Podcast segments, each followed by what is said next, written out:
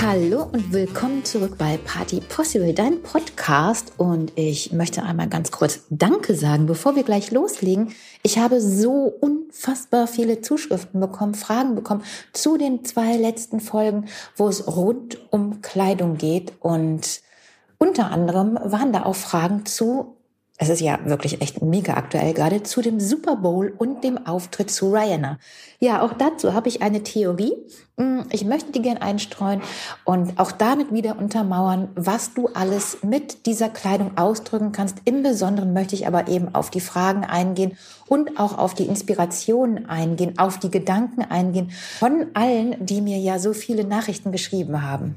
Und auch daran sieht man doch wieder, wie sehr Kleidung doch triggern kann, wie sehr Kleidung doch etwas transportieren kann von innen nach außen. Bevor wir zum Super Bowl kommen, möchte ich zwei ganz prominente Beispiele sagen, die du bestimmt auch aus der, ja, das eine auf jeden Fall, das andere sicherlich auch aus der Presse schon entnommen hast. Das war einmal der Auftritt von der Queen in ihrem Outfit, kurz nachdem der Austritt aus der EU bekannt gegeben wurde. Man munkelt, also sie muss sich aus allem politischen raushalten, ja.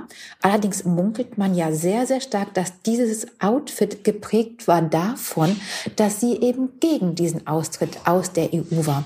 Sie hatte dieses hellblaue Ensemble an mit den gelben, ich glaube Blümchen waren es am Hut, was selbstverständlich die EU bedeuten kann. Was selbstverständlich aber auch einfach nur modisch sein kann. Und dieses darüber sprechen, dieses ein Zeichen setzen, was eventuell gar keins ist, das alles kann Mode. Mein zweites Beispiel ist Karl Lagerfeld, der sich Oton zur eigenen Karikatur stilisiert hat, der mit seinem Auftritt und mit dem, was ihn bekleidet, natürlich selber ikonisch gemacht hat. Wiedererkennungswert, Marke, alles, was ein Unternehmer oder ein Unternehmen prägt, hat er an sich selber so ausgeführt, dass er einen extrem hohen Wiedererkennungswert hatte und sich ikonisch machte. Das erkennen wir durch die Zeit natürlich, wo er den Fächer immer vor dem Gesicht hatte, aber auch danach, wo er den Fächer weggelassen hat, die Sonnenbrille, die weißen Haare mit Pferdeschwanz, der gestärkte Kragen, der immer super sitzende Anzug von bestenfalls Dior und diese Aussagekraft, dieses Auftreten, was er dadurch hatte, zeigt uns doch auch wieder, welche Macht und Kraft Mode hat. So, und jetzt endlich, yay! also ich weiß nicht, ihr habt bestimmt den Super Bowl Auftritt gesehen. Diejenigen, die mir geschrieben haben, ihr habt den auf jeden Fall gesehen und ich möchte heute darauf eingehen. Ich habe eine Theorie.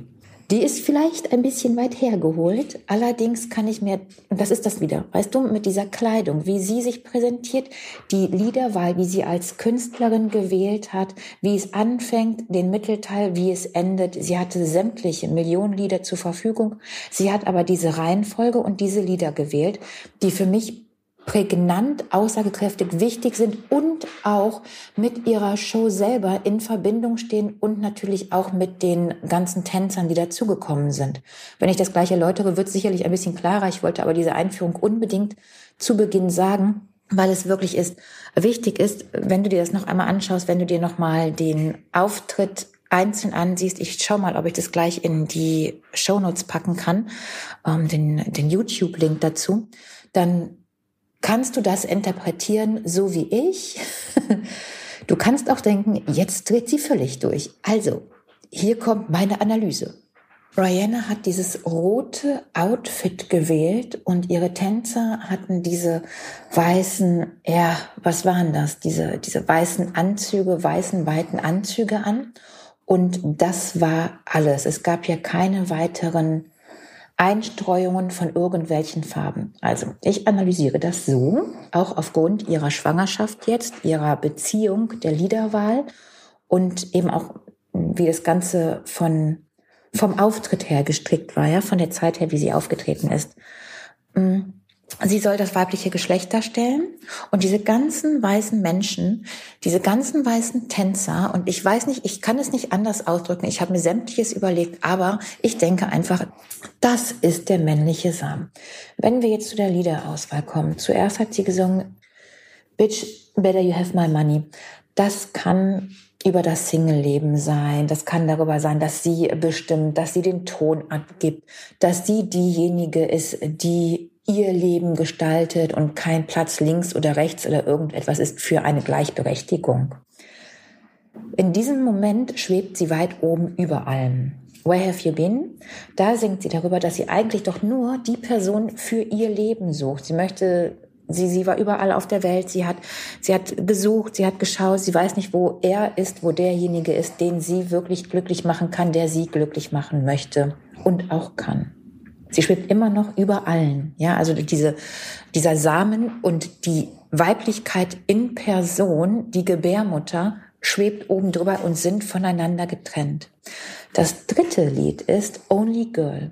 Sie möchte gerne wie eine Queen behandelt werden. Sie möchte, dass es ihr gut geht. Sie, gut geht. Sie möchte das einzige Girl sein. Immer noch ist es so, dass Gebärmutter und Samen voneinander getrennt sind. Und beim nächsten Song, We Found Love in a Hopeless Place, ist es, kommt es zum allerersten Mal zum Kontakt mit den Tänzern selber.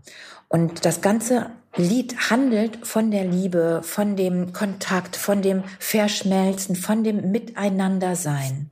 Und ja, das nächste, der nächste Song, der wird echt schon, also da sind ja pornografische äh, Tanzschritte aufgezeigt. Also bei Root Boy das ist, also das ist echt krass, wenn du dir das äh, bewusst machst, wenn du das siehst, wenn du die Tänzer, die Samen, die Spermien angeordnet siehst, wie du, wenn du sie siehst, wie sie lativ ihren Körper bewegt, obwohl man ja echt überhaupt gar nicht sieht, die Posen, die sie strickt, die sind echt pornografisch und ähm, guckst dir einfach an, dann wirst du sehen.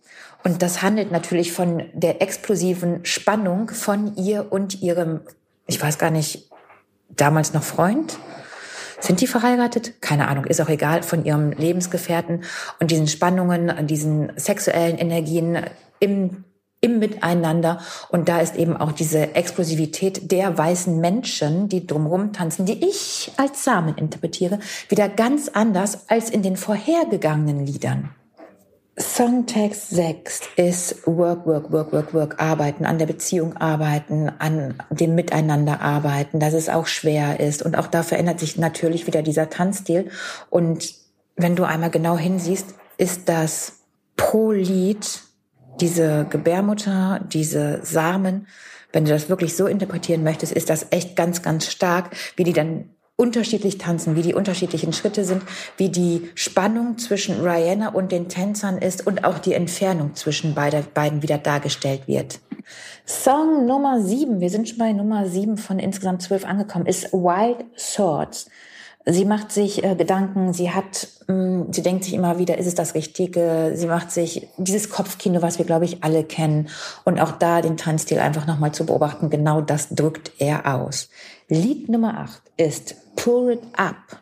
Ich glaube, hier geht es ganz stark darum, dass sie unheimlich Spaß zusammen hatten als Pärchen. Und ich glaube, es geht auch darum, dass sie wahnsinnig viel Geld ausgegeben haben, dass es überhaupt kein Problem ist, weil immer wieder Geld nachkommt. Und sie singt das sehr schon fast aggressiv und dementsprechend ist auch der Tanzstil. Ganz anders ist es dann im nächsten Song. Das ist nämlich All of the Lights. Hier kann ich mir sehr gut vorstellen, dass diese Art zu tanzen und auch die unterschiedlichen oder die Samen, die dann noch dazukommen, noch viel, viel, viel, viel mehr werden an Blöcken von unterschiedlichen Seiten, die dann hinzuströmen, dass sie da einfach darüber singt und spricht, dass es jetzt ernst wird, dass, es, dass die Beziehung auf eine nächsten Ebene geht, dass von viel Spaß haben jetzt der nächste Schritt gemacht wird und sie singt, wenn du möchtest, kannst du das dein Leben lang haben. Und diese komplette Aussage, diese komplette Atmosphäre, die sie auch in ihrem Tanzstil schafft, in ihrer Bewegung und natürlich auch dadurch, dass dann noch mehr Samen reinkommen, drückt genau das aus. Der nächste Song ist Run This Town. Bei Run This Town redet sie über ja, die dunkelsten Abgründe, über die schwärzesten Nächte und aber auch über das Zusammenhalten und das Bestehen dieser Zeit. Die Stimmung wird dunkel, das Stadion wird abgedunkelt, die Tänzer tanzen ruhiger und sehr manifestiert auf einer Stelle, möchte ich schon fast sagen. Und sie schreitet nur umher.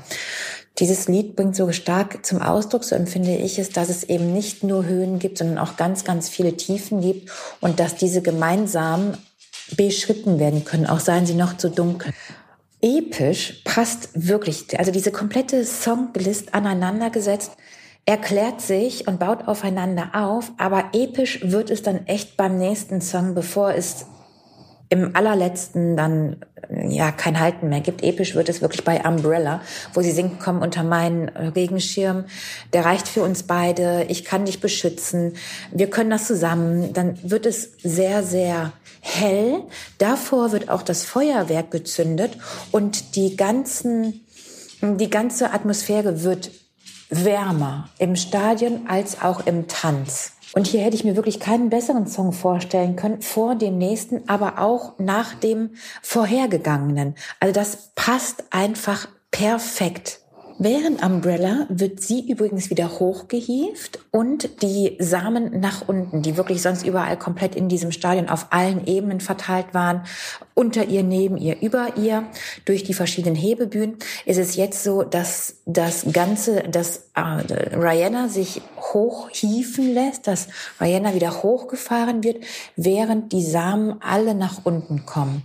Und es gipfelt in dem Song Diamonds, der für mich ganz, ganz klar die Hommage an das Kind ist, an die Kinder, an ihr erstes Kind, als auch an das ungeborene Kind, wenn sie singt, du kommst roh zur Welt, Du wirst geschliffen, doch du bleibst ein Diamant. Wir zwei scheinen zusammen wie die Sterne in der Nacht. Dabei streicht sie sich über ihren Bauch. Also besser hätte es einfach da auch nicht präsentiert werden können in ihrer Auswahl dieser lyrisch-epischen Zusammenstellung der ganzen Show. Und wenn ihr euch gefragt habt, meine Güte, was trägt sie da? Was sollen die Menschen da?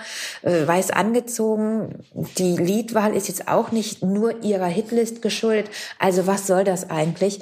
Dann könnte diese Theorie stimmen. Sie hat einfach sehr, sehr viel Sinnhaftigkeit, sehr viel Kunst und sehr viel epische mh, mm, Umarmung, also das, das, wenn du es weißt, dann ist es ja echt eine emotionale Umarmung, wie sie diese Halbzeit gefüllt hat. Ähm, dann könnte das wirklich so sein. Ich würde mich wahnsinnig über deine Zuschrift freuen. Ich freue mich total, wenn du mir sagst, was du davon hältst, ob du es ähnlich gesehen hast, ob du sagst, nee, ich habe da eine ganz andere Theorie oder ob es so ist, dass du meinst, wow, also hätte ich das mal vorher gewusst, hätte ich es da schon anders empfunden. Ich sage vielen lieben Dank fürs Zuhören. Ich freue mich sehr auf die nächste Woche. Denk immer dran, mit deiner Kleidung kannst du dich präsentieren, deine Firma, jede Party anders machen und sogar den Super Bowl auf emotionale Weise rocken, wie es noch keine andere getan hat.